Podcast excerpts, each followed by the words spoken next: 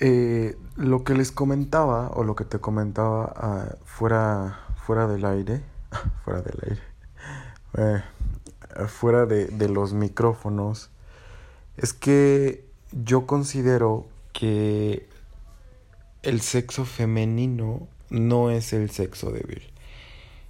Entiendo que esta es una concepción que tenemos eh, en el mundo, me atrevo a decir, que no solo en México, y que es algo que viene desde hace mucho tiempo y que ya tiene eh, raíces muy muy profundas y que también es un este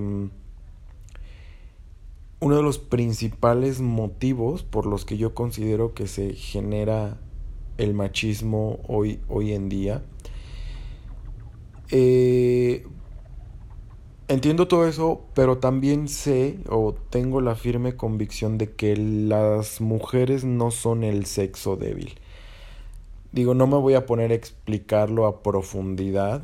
Ese también podría ser otro tema de, de podcast pero yo considero que esto eh, genera machismo.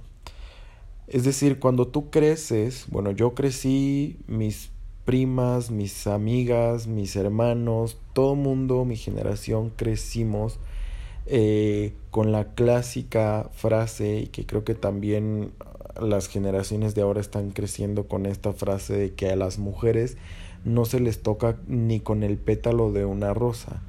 Esta frase a mí se me hace como eh, tal vez no explícitamente machista, pero sí es como asumir o asumiendo que las mujeres son el sexo débil y que por eso no las debes de tocar ni con el pétalo de una rosa porque tú eres un caballero y tú eres una persona, en fin, o sea, ¿por qué, eh, ¿por qué decir eso?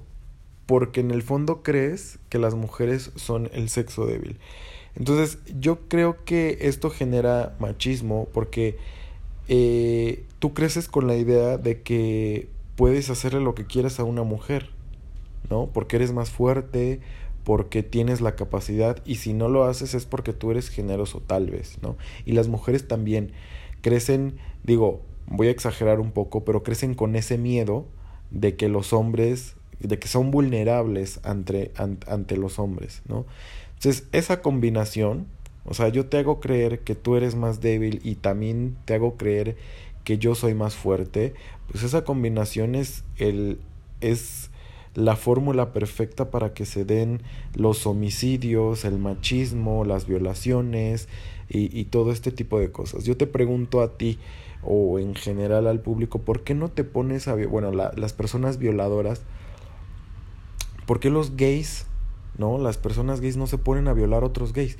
Digo, sé que existen, por supuesto que, sé que existen los casos en los que em, hombres gays violan otros hombres gays y en que las mujeres violan otros hombres, pero son los menos, realmente son los menos y los más son en los que hombres violan a mujeres.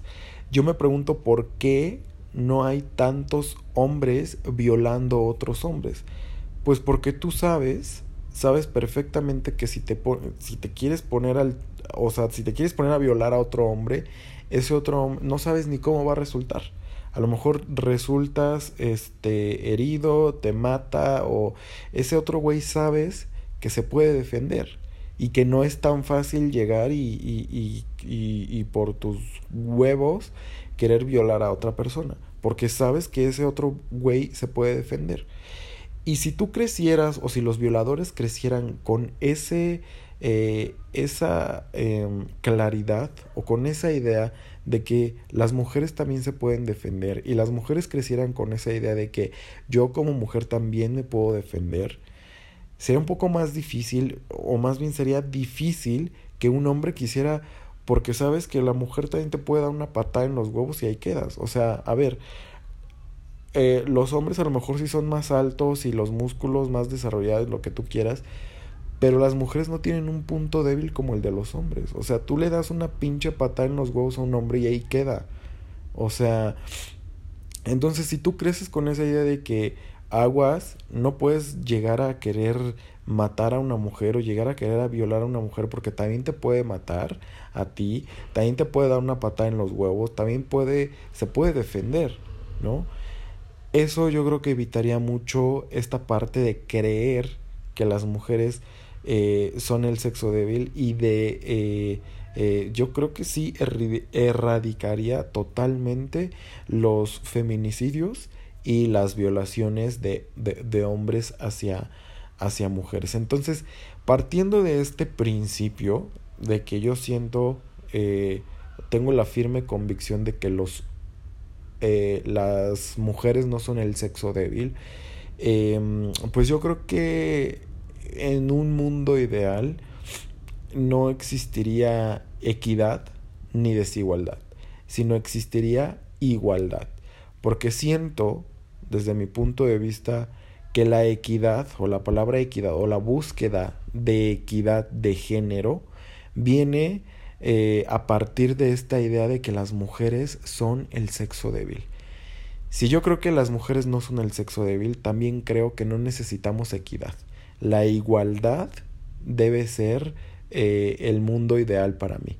O sea, una igualdad en la que una mujer pueda tener el mismo puesto que un hombre, una mujer no sea vista como el sexo débil, una mujer este, gane lo mismo que un hombre, la, la opinión de una mujer sea igualmente tomada en cuenta que la de un hombre. Esa es una igualdad y ese es el mundo que yo o que a mí me encantaría eh, tener.